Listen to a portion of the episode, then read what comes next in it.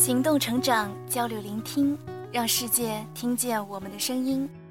大家好，这里是 Scalers Cast，我是本期主播雨葵。本期将为大家带来第八百八十四号文章，文章的标题是：你不能因为没有看到成就感而不持续做事情。当你把自己心绪的控制权交给外部的时候。你自己是没有什么主动权的。以前看到过一篇文章，有位作者说，如果你要坚持，那你必须找到成就感。当你找到成就感以后，你就很容易坚持下去了。这句话看上去很有道理，于是很多人就真的这么做了。当然，也许的确会有一定的效果。比如，我们可以在实在没有成就感的时候，通过吹牛伪造出一定程度的成就感，从而满足一下自己的虚荣心，于是可以让我们再往前走一步。但是，其实还是有问题的，问题在于价值观的层面。但是，价值观层面的问题，在短期是看不出什么差距来的。其实，事情持续性一拉长。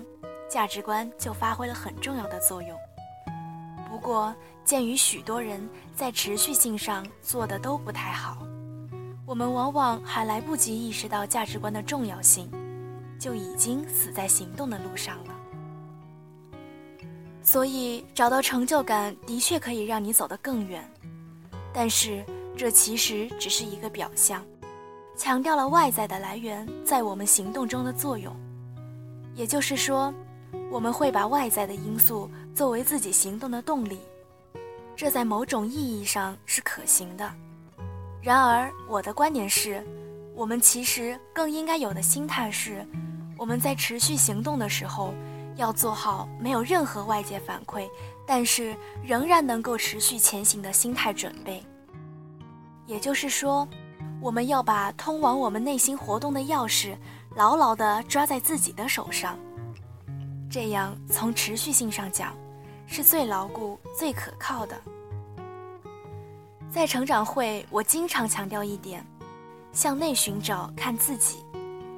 我们这个时代资讯很发达，但凡能说话的阿猫阿狗，包括我自己，都在制造声音，告诉你应该这样，应该那样。如果你的认知、你的思考都是依赖于外部的资讯，这些不知道是谁写的东西，在影响着你的所思所想。其实你自己在风中就没有一个主线。而当你把自己心绪的控制权交给外部的时候，你自己是没有什么主动权的。你想坚持早起，但是没有一个人每天喊你，于是你没有动力。你想坚持写文章。但是你又觉得没有人看，于是你感到没有意思，所以写了两三天你就停了笔。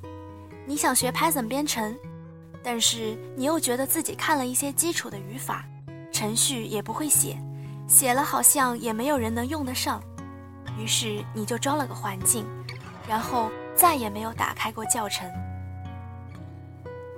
我觉得从人性上，我们都依赖于及时的。有效的反馈，但是从成长上，我觉得真实的情况是反着来的，反馈从来都是漫长的，成就都不是一蹴而就的。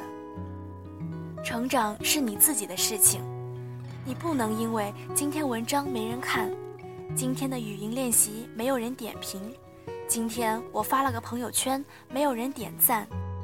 于是你开始怀疑自己，怀疑人生，然后你就去抱怨没有人和你互动，没有人给你反馈，没有人和你玩，于是你就不做了。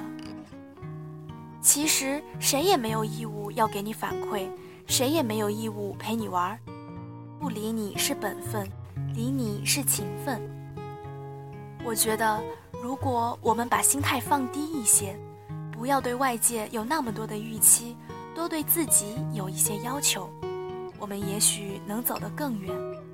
如果你总是盯着要外界给予你一些东西，你才能走下去，以一种索取者的身份看待周围的所有人和事，把自己的不如意归结到所有环境中，那你很有可能忽视了自己内心的一片荒芜。相反，假使你把目光往内心看，通过分析和逻辑想清楚自己想法的来龙去脉，对于所做的事情有清晰的认知，包括风险、核心、要点、挑战。那你会走得非常的坚定，而且这个时候，外界的反馈对你来说，就只是一个顺带的结果而已。这时候，但凡有人给你一个反馈，你都可以高兴一天。我一直以为，如果我们持续做一件事情，一定是因为，以我们目前的分析，这是靠谱的、值得做的，或者应该做的。而不是因为我做了这件事情，大家会觉得我很牛逼，所以我一定要做。其实你根本不知道外界想要的是什么，我们只能通过生存者偏差，看到各种对成功案例马后炮式的分析。而你想想，那些分析师如果真的有那么先知先觉的能力，为什么还要做个分析师呢？华为任正非的讲话最近貌似很火，里面有一句话叫“板凳要坐十年冷”。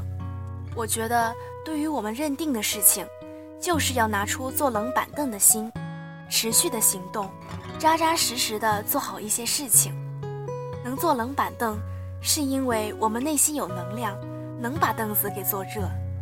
如果我们一开始就是为了一个成就感，或者其他外界反馈的因素而上路，而你十分依赖于这样一种外界的反馈，就像你把自己的心智开关放在了其他人手里，于是你的喜怒哀乐为外界所掌握。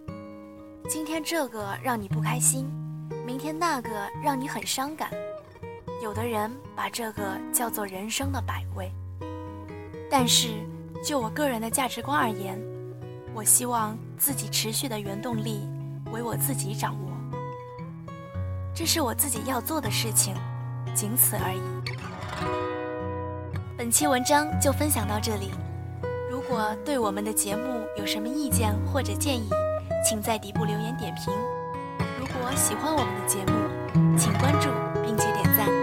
谢谢大家的收听，我们下期再见。